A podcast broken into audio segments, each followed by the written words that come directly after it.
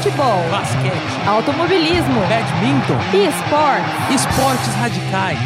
Mas vai fazer o quadribol de novo? Mas quadribol não vale. Esporte 10. Caraca, mas tem muita coisa.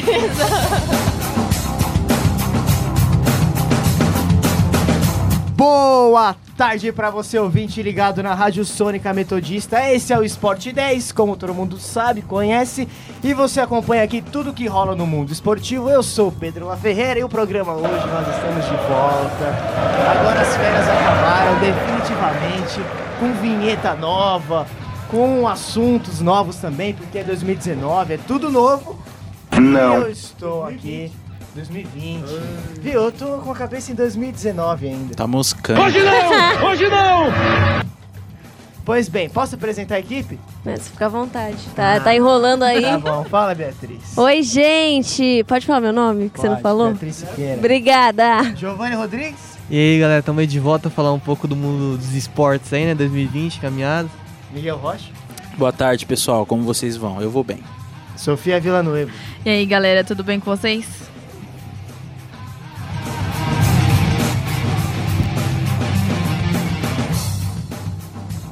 Tudo sobre o que rola dos times do ABC no Campeonato Paulista. Atleta de São Bernardo é convocada para evento teste de judô em Tóquio. Racismo marca a primeira rodada da Copa Sul-Americana. Time de handebol de São Bernardo se prepara para mais uma temporada. Confira as principais notícias do mundo do esportes nesse início de ano.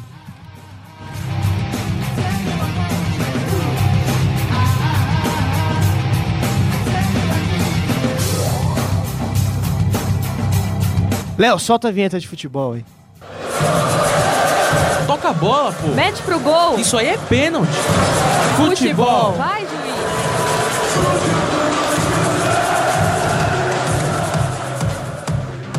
Santo André perde apenas um jogo desde o início do Campeonato Paulista. A próxima partida do Ramalhão é em casa contra o Bragantino no domingo às 4 da tarde. Já o Água Santa não está muito bem quanto o Santo André. Ele está na terceira colocação do Grupo A com apenas cinco pontos. O próximo jogo do time é contra o Corinthians em casa. O time do Itaquera só ganhou dois jogos até agora no Campeonato Paulista e está na segunda posição do Grupo D, embaixo do Guarani com oito pontos. É, a Sofia fez questão aí de acabar Enfatizar. Enfatizar que ele está na segunda colocação embaixo do Guarani. Pois não é. menosprezando o Guarani, né, tadinho? Pois aí vocês falaram do Água Santa, eu me decepcionei com esse começo de campeonato do Água Santa, porque foi um clube que investiu, né? Trouxe jogadores experientes, trouxe, sabe o Dinei, aquele que era do Palmeiras? Sim, fez um sim. gol contra o Fluminense, fez um golaço. O Gustavo tá falando que é ruim. Trouxe o, Fa- o Fabrício, lateral esquerdo, que xingou a torcida do Inter, mostrou o dedo do meio. Começou mal o Água Santa, mas se recuperou, ganhou, né? Vem vencendo nesses últimos jogos. Mas no domingo, no sábado, na verdade, em tese, pega uma pedreira, né? Que é o Corinthians. Sim, sim, pois é. é... O Santo André, que tá fazendo uma ótima campanha aqui, historicamente sempre foi uma pedra no sapato do Corinthians, né? É. Se a gente for lembrar até no- nos outros títulos que o Corinthians foi campeão, por exemplo, em 2017, perdeu um jogo em casa pro Santo André na Arena Corinthians. É, bom, falar o que do Santo André? Time com que man- é, manteve alguns jogadores, por exemplo, o Christian, olha só. Você, você ouvinte lembra do Christian? Corinthians, Grêmio, qual mais? É, O... Acho que de time Flamengo. Flamengo, Flamengo. bem, bem, bem Ele atrás. apareceu no Flamengo de- antes de vir pro Corinthians. Sim, sim, vem fazendo uma campanha muito Fez aquele digna golaço contra o recursos. São Paulo na, na semifinal do Paulistão.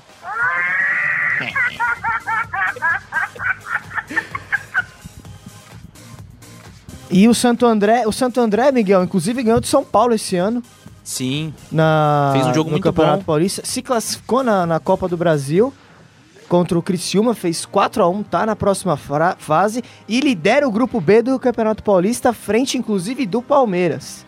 pois é. Teve algum- até alguma reclamação do- da torcida do São Paulo por- pelo gol, é, se não me engano, foi um gol irregular do São Paulo não validado, que empataria a partida no caso, ou um pênalti não marcado. Agora não, não me vem à cabeça, mas foi um jogo muito bom que o Santo André fez contra o São Paulo, equipe grande que tem melhores jogadores individualmente, indiscutivelmente, mas vem fazendo uma ótima campanha o Santo André.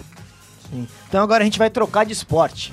A gente vai do futebol Esporte A, B. C.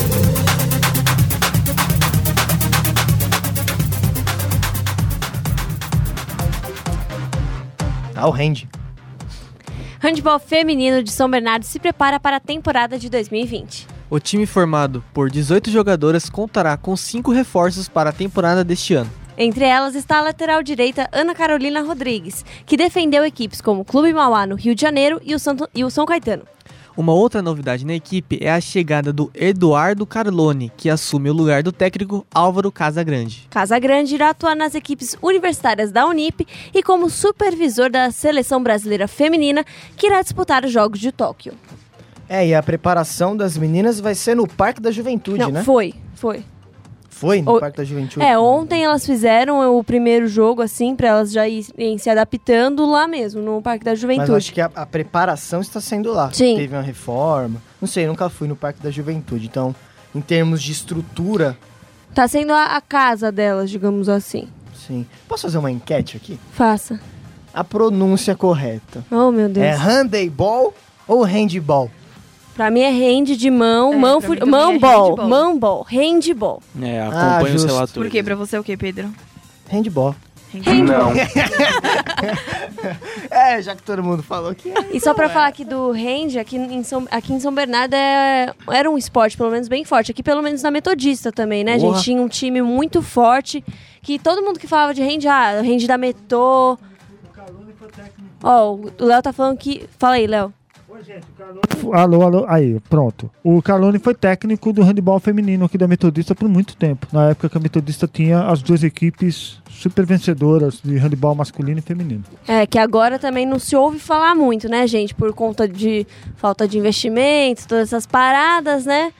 Mas vamos seguir aqui o nosso programa, né? Sem polêmicas.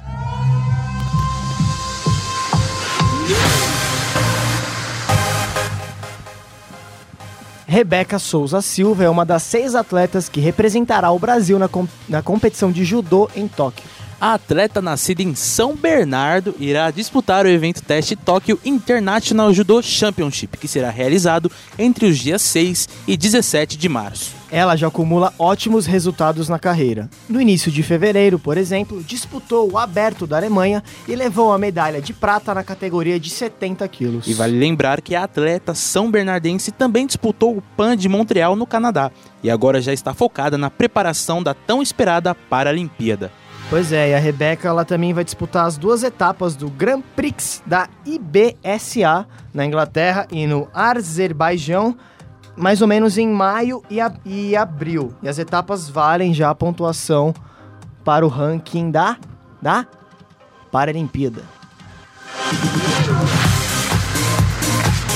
E agora nós vamos parar um pouco com o nosso programa, vamos ao intervalo e na volta teremos entrevista, hein, De Sofia? um paralímpico, né? Pois é, mãe. Dando um spoiler aí pra vocês. Uma entrevista exclusiva do Esporte 10 e muito mais.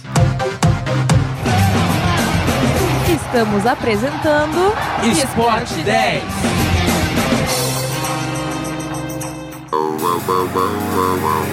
Radio Sonica.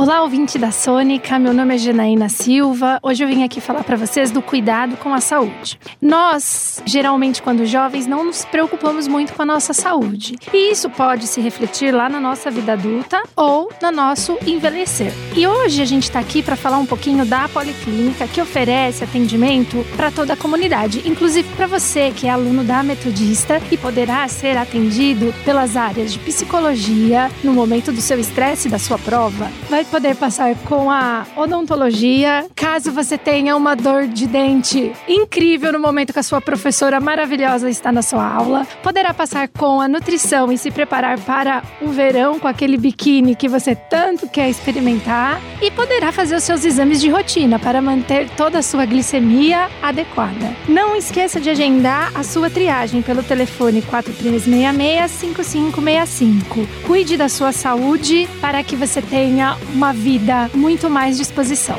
Aqui é a Janaína Silva, diretamente da Rádio Sônica.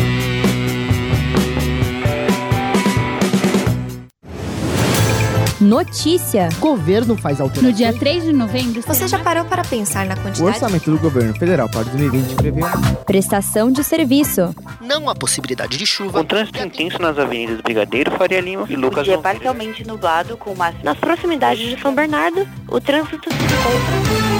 As notícias do ABC. Da Prefeitura da Estância Turística de Ribeirão Pires. de detenção provisória de Santo André promoveu a apreensão da semana pela Prefeitura de São Caetano. O consórcio intermunicipal Grande ABC firmou nesta semana uma Jornal da Metodista, de segunda a sexta, às 5 da tarde, ao vivo. 19, agora são 5 horas. Está começando o jornal. Aqui na Sônica Metodista, uma rádio que ouve você. Sônica, a rádio da Metô. Agora são 4 e 14 Voltamos a apresentar Esporte 10.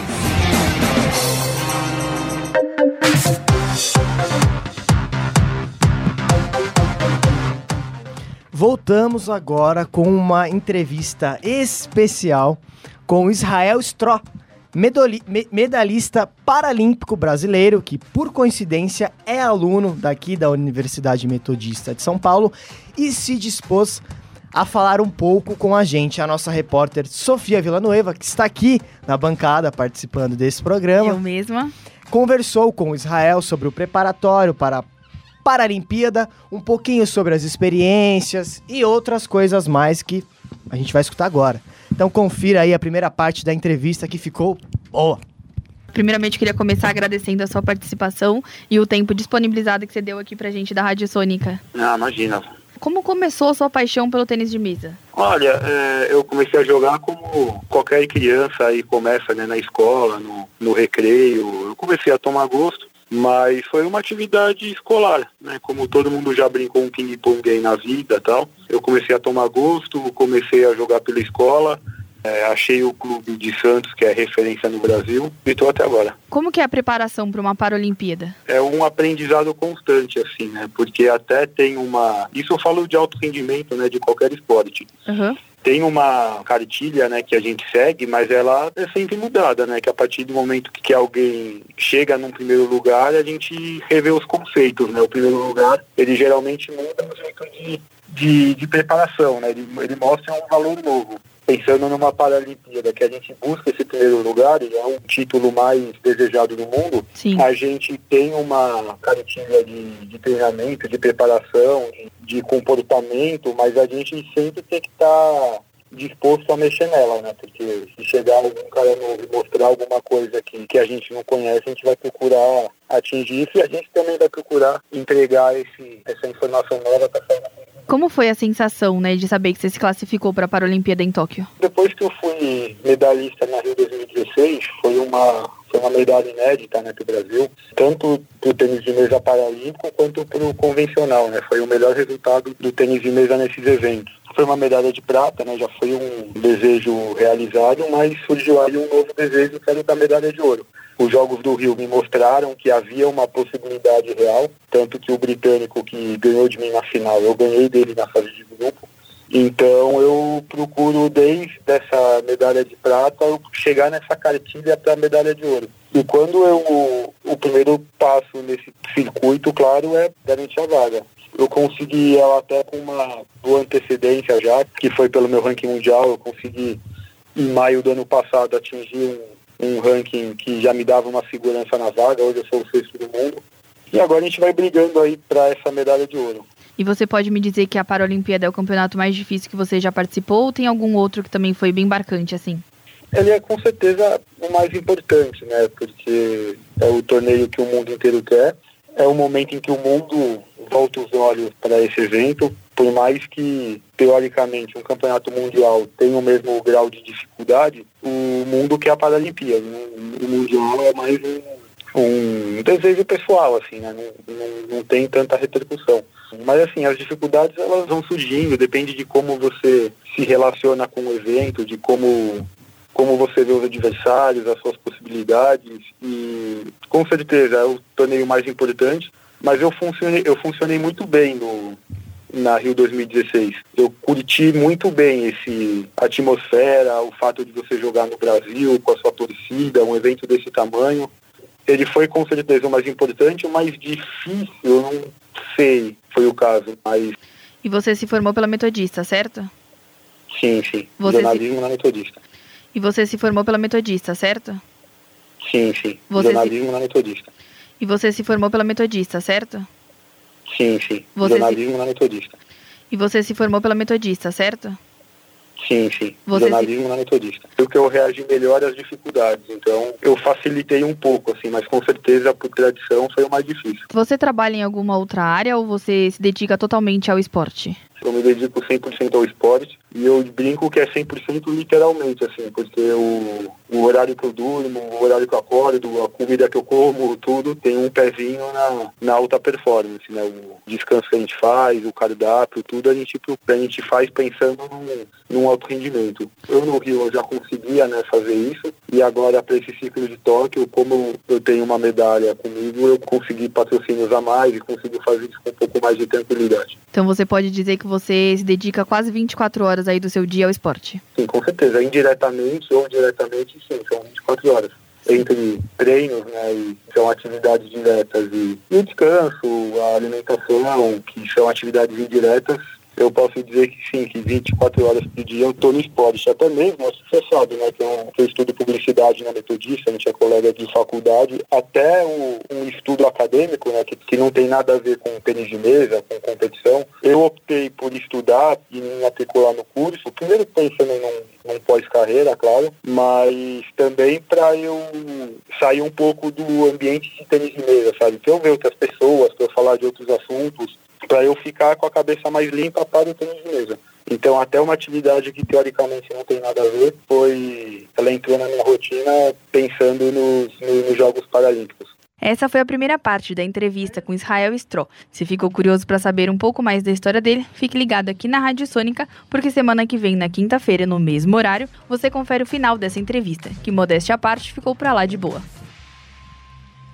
É, Sofia, eu fiquei curioso pra conhecer um pouco mais da história dele, da história do Israel. Quinta-feira que vem, às 4 horas da tarde, você vai continuar ouvindo. É, porque eu já ia te perguntar do porquê que você quis entrevistá-lo, mas pelo visto, então, só na quinta que vem. Não, eu posso falar um pouquinho. O spoiler que eu vou dar é que ele já jogou pela Metodista, ele defende a Metodista, ele defendeu no Juca de 2019.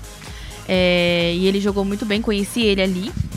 E aí, tendo que fazer uma entrevista, né, pro E10, eu falei, gente, ele é da hora porque ele já participou do para, da Paralimpíada, né? E é uma pessoa que tá próxima também a gente, aqui é metodista, então facilitou o acesso é, de falar com ele. Eu achei a história dele bem interessante, então acho que juntou, foi um aglomerado de coisas. E aí eu falei. Mas aí sobre o Juca ele vai falar um pouquinho mais depois se ele vai continuar ou não a, defender a metodista. É, ele falou lá também um pouco sobre o motivo dele ter entrado na metoda, dele ter feito jornalismo e várias outras coisas. Legal, então na semana que vem a gente vai saber mais. Com certeza. Bom, agora.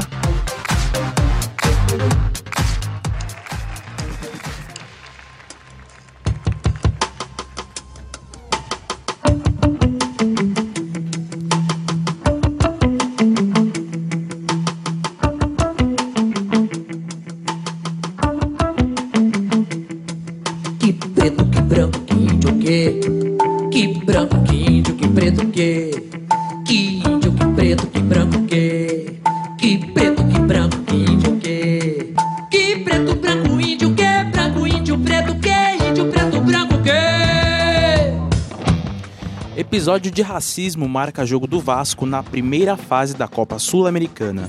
Torcedores do Oriente Petroleiro da Bolívia se dirigiram ao volante Juninho com gestos e palavras racistas no empate em 0 a 0 entre as duas equipes. Outros jogadores que estavam no banco de reservas, como o goleiro Alexander e o zagueiro Ricardo, se manifestaram e tentaram alertar a, arbitra a arbitragem, que não entendeu e acabou dando a Ricardo um cartão amarelo.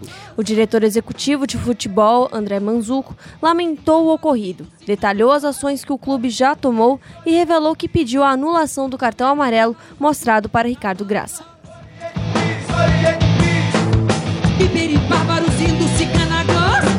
O que somos, somos o que somos Inclassificáveis, inclassificáveis Pois é, parece que virou carne de vaca agora. Toda semana tem um episódio novo de, de racismo no- nos campos de futebol.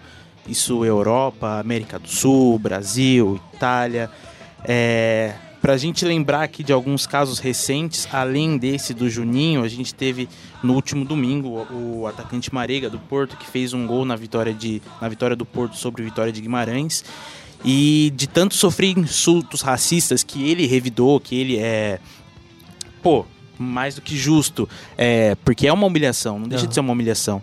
Você revidar, é, xingar torcedores que, que estão cometendo esse ato contra você, é, abandonou a partida e foi muito criticado, é, tanto por torcedores quanto por imprensa. Você, você consegue perceber que algumas pessoas é, não conseguem entender, ficam relativizando é, esse ato de revolta, na minha opinião, acredito na de todos aqui, mais do que justo, de que é uma pessoa que sofre racismo que não é obrigada a ficar em lugar nenhum ouvindo esse tipo de ofensa. Só que às vezes acontece que no estádio do futebol, muitos preconceitos, isso tanto racismo, homofobia, é, transfobia, enfim, é, pelo, pelo local, pela multidão, pela adrenalina, é, muitos desses preconceitos eles acabam sendo, sendo relativizados. Mas, enfim, é até difícil falar isso em pleno 2020. Eu acho que tá na hora das, das agremiações, dos jogadores é, é. Com, maiores, com maior peso, sei lá, essas estrelas aí que a gente vê todo dia. Não sei, se manifestar um pouco mais, tomar mais posição, Sabe ser mais engajado nessa causa. Porque só, só campanha de é, sem racismo futebol, todo jogo levar plaquinha, não resolve, nunca resolver, nunca vai resolver. Hum. Então a gente fica nessa situação, nesse ciclo vicioso que toda semana agora tem um novo caso de racismo. E todos esses caras, é, Tyson, Marega, Balotelli, que se revoltaram após ter sofrido ato de racismo, todos advertidos com cartão amarelo, inclusive Alexander. Todos. O Tyson acho que chegou a ser expulso, não?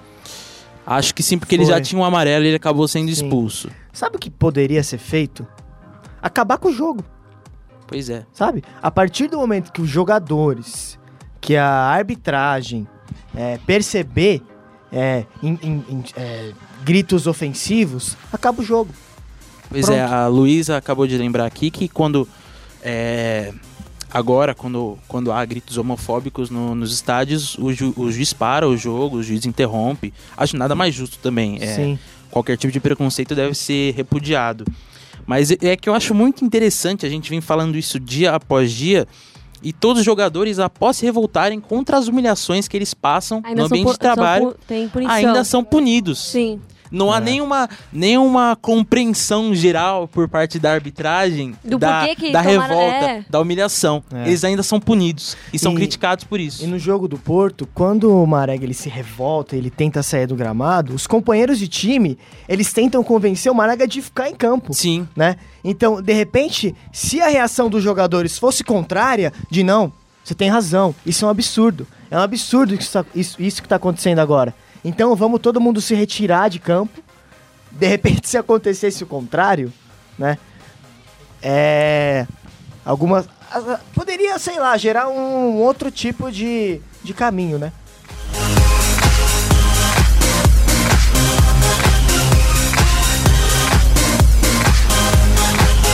Esportes. Esportes. Esportes. Esporte Com o Giovanni Rodrigues, né? É. Desculpa aí, Pedro. Com o Giovanni Rodrigues. Quer apresentar? Não, tá brincando, Beatriz. Pode apresentar, não tem problema. É, Giovanni. O que, você é, me diz Pedro. aí sobre esse início de temporada? Sobre o calendário do eSports em 2020? Ah, então, é. Bom, já começando 2020 já temos bastante coisa, inclusive. Bom, começando por hoje. Hoje lança a segunda temporada do capítulo 2 Fortnite, né? É, Fortnite tá passando por, passou por muitos problemas, adiaram muito esse lançamento. A temporada 1 do, do capítulo 2 teve, se não me engano, 4 meses de duração. Foi tipo, muito longe, a mais longa, assim. Foi sofrido, sofreu muita crítica da comunidade, a comunidade achou muito ruim, os jogadores, jogadores profissionais. E agora retornou, né? E vamos ver como vai ser o feedback, né? Dos jogadores. Já no cenário de, do LoL, Bom, o último evento, assim, de calamidade, assim, foi é, o caso, não sei se vocês já chegaram a ouvir falar, de uma jogadora da INTZ chamada Mayumi, é Julia Mayumi. E ela sofreu um, um ex- expose, né, indireto de um jogador chamado, conhecido como Lep, que ele atualmente é streamer, e durante a stream dele, ele citou, ele fez uma indireta a Mayumi falando de um suposto tipo, é como se ela tivesse tido relações sexuais com um jogador durante um torneio de esportes, né? Ele não citou o nome dela. É, Mas deu a entender que era ela. é, deu a entender, tipo, a comunidade ninguém sabia disso, né? Provavelmente os jogadores sabiam, mas era algo entre eles ali. Aí chegou na live lá e falou: Ah, que só, só, só não faz que nem aquela lá que fez tal coisa com o cara antes do, do, do, do jogo começar, no meio do banheiro lá. Aí ninguém sabia quem era. Ninguém sabia quem era. A comunidade não sabia quem era. A farpa aconteceu. Só que aí depois de uns dias a Mayumi se pronunciou no Twitter falando que é um absurdo isso que ele fez, que vai entrar com o processo contra o LEP, e a própria organização que ela joga defendeu ela, e que provavelmente algo vai acontecer com o LEP, ainda não Que aconteceu bom nada. que é, a, que, que é o pessoal que gerin, a- é, Que administra, né? Gerencia, ela, que- é, que- apoiaram, né? Não, apoiaram, apoiaram, a comunidade apoiou ela. Só que a- ainda tem gente que, como eu posso dizer, quer passar o pano Sim. pro Lep, né? Porque, por- não, o que ele fez foi errado pra caramba. Não tem defesa ao que ele fez, é um absurdo. Só que a questão é que por que, que a Mayumi necessariamente se demonstrou no Twitter, entendeu? E- essa é a grande questão da comunidade, porque ele não citou nomes. E se ela também tivesse falado, talvez Ninguém ninguém, tivesse. É. Mas eu acho que no fundo, no você sabe quando é indireta pra você, né? E ainda mais uma coisa dessa e você disse que talvez todos os outros jogadores já sabiam que era ela, né? Então, Sim. E a- a- o grande porquê, ela fala no Twitter, além do, do processo que ela quer contra o Lep, ela diz que é mentira o que ele falou. Uhum. né? Então, realmente, se fosse mentira, não precisava pra ter tanto. todo esse detalhe. Deixava ali, não falava nada, e uma hora a poeira ia baixar. Ah, mas eu acho que ao mesmo tempo, quando, quando alguém fala uma coisa assim de você, principalmente quando você tá em minoria, vamos Sim. dizer assim, dentro de uma plataforma, você não pode. Ah, mesmo que o cara tenha falado uma mentira, Lógico. ele vai falar alguma coisa sobre você, ainda uma coisa voltada pro lado sexual, é. é- Eu acho que, pra- pelo menos na minha opinião, é difícil deixar batido assim. Lógico, todos são errados essa história, sabe? Sim. Todos são errados. Os jogadores que envolveu, o Lep ter feito isso no, meio da live dele. E bom, vamos ver como vai desenrolar essa história, né? Mas como você mesmo disse, Pedro, é início de temporada, ainda temos que esperar desenrolar no cenário do esporte. Semana passada teve a final do Invitational de Rainbow Six, que o Brasil chegou na final, mas acabou perdendo para um time canadense, que é a Space Station Game. Fez um jogo extraordinário, né? Chegaram na final, entregaram o jogo ali nos últimos mapas, dava pra ter ganho, mas como eu tava conversando com o Wesley, que é nosso professor aqui, né? é, ele falou que essa derrota foi bom pros, pros brasileiros criarem maturidade no campeonato, entendeu? Porque eles pod- poderiam acabar ganhando e ficar muito solto assim, entendeu? Mas é, vamos esperar aí pra ver como que vai se desenrolar essas histórias no esportes. Acabou, Léo.